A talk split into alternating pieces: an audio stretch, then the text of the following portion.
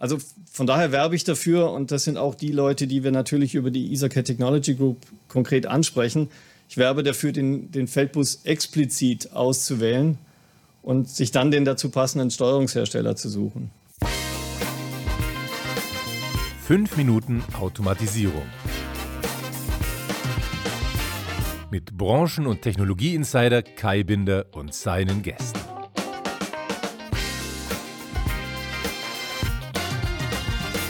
Hallo und herzlich willkommen zu einer neuen Ausgabe von 5 Minuten Automatisierung, dem kurzen Industriepodcast für die gute Sache. Heute zu Gast Martin Rostan. Martin Rostan ist seit fast 30 Jahren im Bereich der Industriekommunikation tätig. Seit Mai 2014 ist er Executive Director der Isacat Technology Group. Und in dieser Funktion möchte ich mich heute mit ihm über die Welt der Industriekommunikation unterhalten. Hallo Martin, herzlich willkommen. Hallo Kai, hallo. Bevor es losgeht, für alle, die uns zum ersten Mal hören, hier noch ein Hinweis zu unseren Spielregeln, denn schließlich heißt meine Sendung nicht zufällig 5 Minuten Automatisierung. Der Name ist Programm, dauert unser Gespräch länger als 5 Minuten, kostet jede Sekunde für unseren Gast einen Euro, den er für eine gute Sache seiner Wahl spendet. Bei 10 Minuten ist dann aber wirklich Schluss und dann sind ja immerhin 300 Euro für den guten Zweck zusammengekommen. Also viel Spaß dabei. Und wir nehmen natürlich nicht vorweg, für was der gute Zweck in dieser Sendung gedacht ist. Ja, Martin, schön, dass wir ähm, hier mal die Gelegenheit haben, dich im Podcast 5 Minuten Automatisierung zu begrüßen. Aber vielleicht kennen dich, obwohl du ja ein, äh, wenn ich äh, das mal so sagen darf, äh, bunter Hund der Automatisierung bist. Äh, äh, vielleicht kennen dich nicht alle Leute, deswegen würde ich dich bitten, dich nochmal kurz vorzustellen und auch die ETG nochmal allen kurz ähm, nahezubringen. Die Zeit läuft. Ja, ich fange mal mit der ETG an. ETG steht für die EtherCAT Technology Group und das ist die Organisation hinter EtherCAT. Unsere Mitglieder sind, sind Hersteller von EtherCAT-Geräten und auch Anwender der Technologie. Wir haben im Verband jetzt über 6500 Mitglieder aus 69 Ländern, wobei das keine Einzelpersonen sein können, sondern nur juristische Personen, also Firmen oder Universitäten. Und wir freuen uns, dass wir nicht nur die größte, sondern nach wie vor auch die am schnellsten wachsende Feldbusorganisation sind mit ja im Schnitt über 400 neuen Mitgliedern alle zwölf Monate. Und wir sind sehr international. Wir haben jetzt über 2600 Mitglieder in Asien, davon 1200 in China und Taiwan, über 700 in Japan und auch in Amerika sind es über 900 Mitglieder. Zu mir, ich bin, ich bin von Haus aus eigentlich Luft- und Raumfahrttechnik-Ingenieur, aber wie du ja schon gesagt hast, beschäftige ich mich jetzt seit etwa 30 Jahren vorwiegend mit Feldbustechnik. Zunächst mal mit Can Open, wo ich das Entwicklungsprojekt koordinierte und die Technologie dann über den Canon Automation Verband verbreiten konnte. Ja, und jetzt seit äh, 19 Jahren etwa mit EtherCAT und äh, seit 18 Jahren in dieser Funktion als der Direktor der EtherCAT Technology Group. Mhm. Jetzt sagt äh, Isacat vielleicht nicht äh, allen Leuten was. Ähm, vielleicht müssen wir noch mal kurz erklären. Isacat, das ist ähm, eine, ein äh, industrielles Übertragungsprotokoll, das auf einer Ethernet-Physik ähm, läuft und es ist äh, sehr schnell. Aber vielleicht kannst du noch mal kurz charakterisieren, was ähm, Isacat ausmacht und vor allen Dingen aber auch, äh, ich meine, das, was ich beschrieben habe, gibt es ja auch äh, in vielen Varianten. Was unterscheidet Isacat von anderen Systemen? Ja, wir sind, wir nennen uns der äh, Ethernet-Feldbus und was uns besonders macht, ist unser Funktionsprinzip. Anstatt dass wir in jedem Zyklus jedem Teilnehmer ein Bustelegramm oder ein Frame schicken und dann jeweils ein Antwortframe bekommen, wird das Frame bei EtherCAT von den Teilnehmern im Durchlauf bearbeitet. Das heißt, jeder Knoten entnimmt dem durchlaufenden Frame die für ihn bestimmten Daten und fügt die zu sendenden Daten in dasselbe Frame ein. Und genau das macht den Unterschied. Das macht EtherCAT eben sehr einfach in der Anwendung, gleichzeitig auch kostengünstig. Und weil wir alle das gleiche Frame nutzen, haben wir sehr viel weniger Overhead und sind damit sehr viel effizienter als alle Wettbewerbssysteme. Und genau deshalb gilt EtherCAT als die mit Abstand schnellste Feldbus-Technologie. Okay, und ähm, die zweite Frage, die immer automatisch sich anschließt, ja, ist denn das Ganze dann noch ähm, Ethernet-kompatibel? Ja, selbstverständlich. Wir sind sogar die einzige in hart echtzeitfähige Industrial Ethernet-Lösung, die ohne Hardware-Erweiterung in der Steuerung auskommt. Das ist ein, reines, ein reiner Ethernet-Port, der Rest ist Software. Da werden ganz normale Ethernet-Frames verschickt. Von daher ist das ganz klar Ethernet-kompatibel. Und äh, nur die Verarbeitung auf der anderen Seite in den Feldbusknoten, die ist ein klein bisschen anders, ähm, eben um die Effizienz zu steigern, weil Ethernet zunächst mal nicht für viele Teilnehmer mit wenig Daten gemacht ist, sondern für große Datenmengen ursprünglich mal entwickelt wurde. Mhm. Jetzt kommen wir mal eine Ebene tiefer, auch für Leute, die vielleicht nicht gerade jetzt Einsteiger in die Technologie sind. Ähm, wir müssen mal über Geschwindigkeiten sprechen. Wenn man ein bisschen zurückblickt, ich habe auch den Feldbuskrieg, ähm, den man damals so genannt hat, also der Wettbewerb, der harte Wettbewerb zwischen den Feldbus-Systemen äh, live miterlebt. Das hat sich ja fortgesetzt in den Ethernet-Derivaten, die dann entwickelt wurden. Es ging immer um Geschwindigkeiten. Damals, äh, also lange ist her, um Millisekunden wir sind äh, lange schon im äh, Submillisekundenbereich ähm, und äh, ich glaube, bei euch ist auch eine Geschwindigkeitsdiskussion ist auch immens wichtig. Warum ist denn diese Geschwindigkeit so wichtig? Weil keine Physik, keine Hardware reagiert in diesem kleinen äh, Submillisekundenbereich.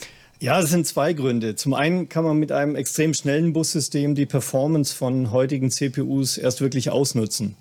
Und Kann, äh, kannst du noch kurz äh, was zu Performance-Daten von Ethercad kon konkret sagen? Ja, also Nanosekundenbereich sind wir bei der Synchronisation. Zykluszeiten fangen so bei realistisch bei 50 Mikrosekunden an, wobei es auch Systeme gibt, die da drunter liegen.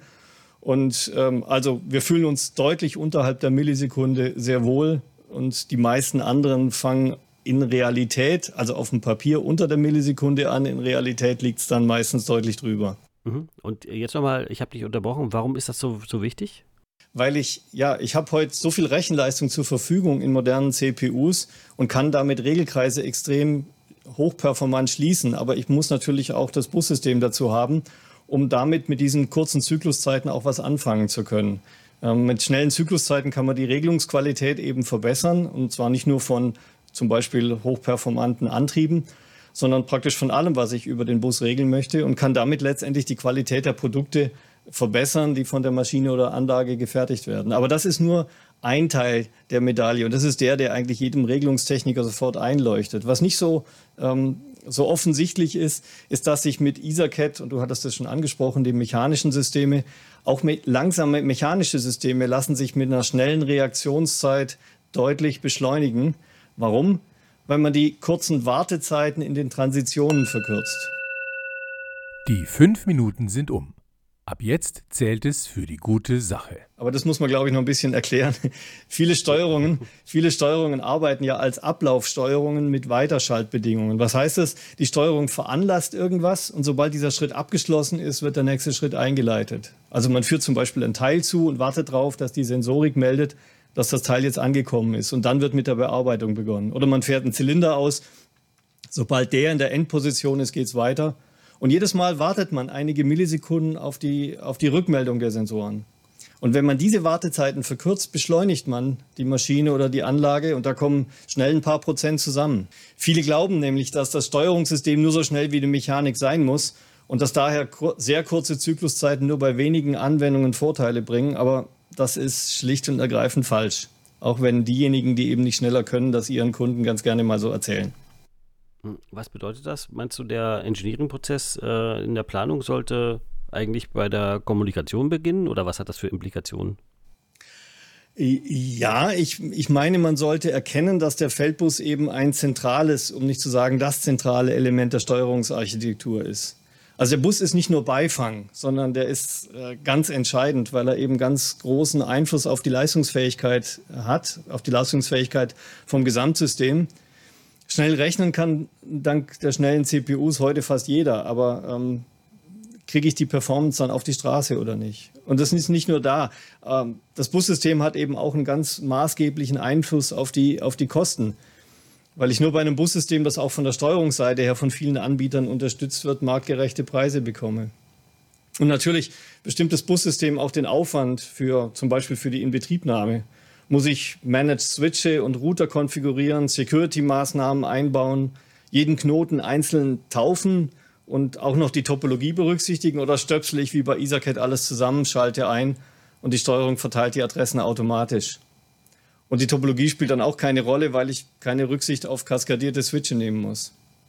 Mhm. Also von daher werbe ich dafür und das sind auch die Leute, die wir natürlich über die EtherCAT Technology Group konkret ansprechen. Ich werbe dafür, den, den Feldbus explizit auszuwählen und sich dann den dazu passenden Steuerungshersteller zu suchen. Also wenn man in die, in die nahe Vergangenheit schaut, äh, dann sind ja die Feldbusse eigentlich alle schon ähm, äh, abgesungen.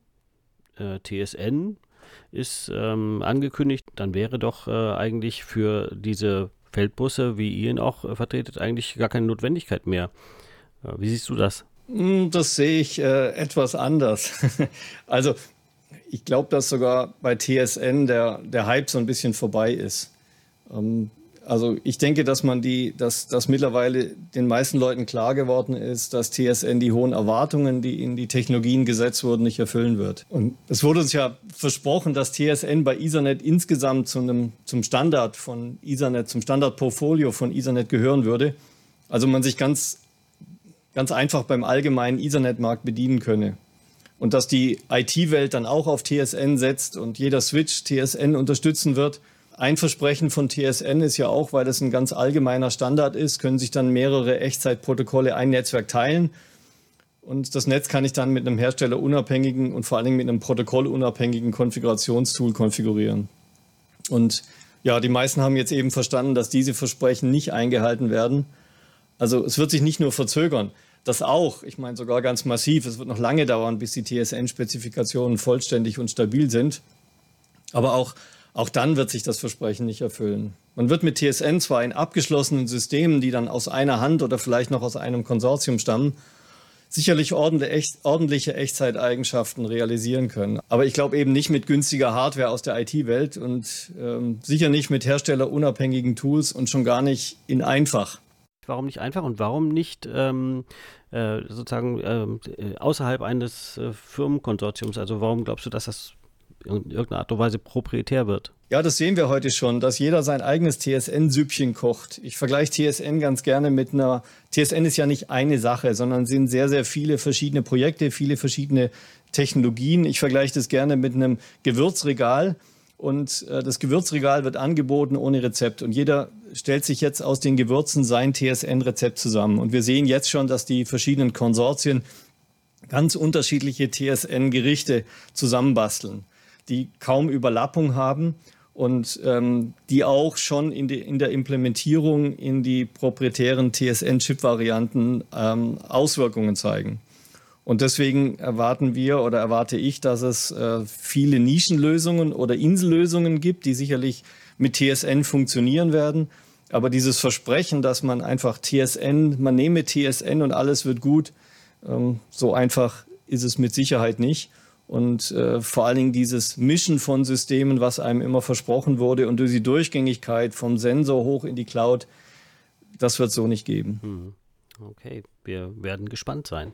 Was sind äh, eure nächsten Taten, Milestones, News, Events? Was habt ihr vor? Ja gut, der, der wichtigste Milestone in der nächsten Zeit ist sicherlich die Fertigstellung von EtherCAT G. Ähm, damit erweitern wir ja die Bandbreite von EtherCAT in den Gigabit-Bereich und auch darüber hinaus. Und zwar ohne, dass wir die 100 Megabit-Geräte veralten lassen und ohne, dass man überall Gigabit braucht. Wir integrieren die 100 Megabit-Segmente in einen Gigabit-Backbone – das dann entsprechend mehr Bandbreite für Geräte bereitstellt, für die, die diese Bandbreite eben brauchen. Und wir sorgen damit andererseits dafür, dass es weiterhin nur eine Version von EtherCAT gibt und nicht jedes Jahr eine. Und dass andererseits EtherCAT auch noch in 25 Jahren noch aktuell und das leistungsstärkste Bussystem bleiben wird. Gut, kommen wir zu einem äh, Teil, um dich ein bisschen auch persönlich kennenzulernen. Fünf Fragen, 60 Sekunden. Äh, bist du bereit? Ja, da bin ich mal sehr gespannt, was jetzt kommt. 60 Sekunden ab jetzt. Ganz einfach. Bier oder Wein? Bier. Was kann man sich von dir abschauen? Ähm, Begeisterung. Ah, das passt zu meiner nächsten Frage. Wovon warst du zuletzt tief beeindruckt? Oh, da muss ich ein paar Sekunden drüber nachdenken. Mhm. Wovon war ich zuletzt tief beeindruckt? Ja, ich mache jetzt mal einen Ausflug in, in Ich mache einen Ausflug in meine letzte Reise. Meine letzte große Dienstreise war ausgerechnet zum ähm, nach, nach Neuseeland und da hatte ich das Privileg, das Emirates Team New Zealand treffen zu dürfen. Ich bin Segler und äh, begeisterter Segler, auch Regattasegler und da mit den Hotshots von dem America's Cup Team unterwegs zu sein, war natürlich ein Highlight. Und dann, dementsprechend bin ich dann auch tatsächlich morgens um drei aufgestanden, um den America's Cup zu beobachten, der übrigens mit EtherCAT-Technologie auf allen Booten durchgeführt wird. Mhm. Und das hat mich dann schon beeindruckt, dass man bei 15 Knoten Wind 50 Knoten Fahrt aus einem Segelboot rausholen kann. Ähm, das ist schon einigermaßen scary, was die, was die Brüder da machen. Super, äh, toller Beitrag. Ja, und äh, eine oft gestellte Frage für gute Anregungen. Was gehört in deinen guten Picknickkorb? In meinen guten Picknickkorb ähm, gehört ähm, ein schöner reifer Camembert. Mhm. Und Baguette natürlich. Ja, natürlich. Und dann auch lieber Rotwein als ein Bier. Ja. Ähm.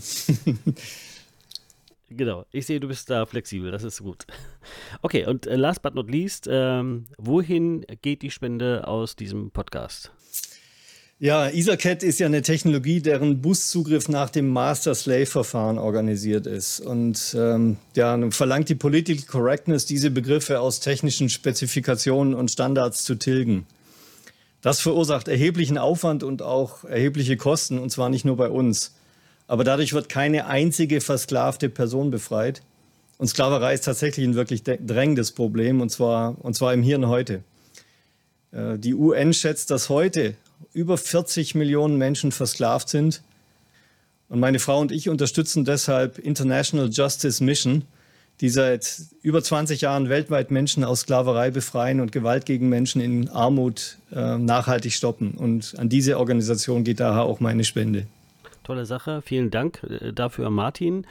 Äh, wir sind schon am Ende. Es hat mir großen Spaß gemacht. Ähm, ja, ich glaube, es war auch äh, sehr interessant, mal ein bisschen äh, sozusagen da in ja, in deine Auffassung von dem, was uns in Zukunft erwartet, äh, zu bekommen. Ich hoffe, wir sehen uns demnächst auch auf Messen und wünsche dir alles Gute. Ja, vielen Dank und ähm, ja, ich hoffe, wir sehen auch die Hörer bald wieder auf Messen. Danke fürs Zuhören und äh, bis zum nächsten Mal, sagt euer Kai und Martin. Tschüss, alles Gute, bleiben Sie gesund.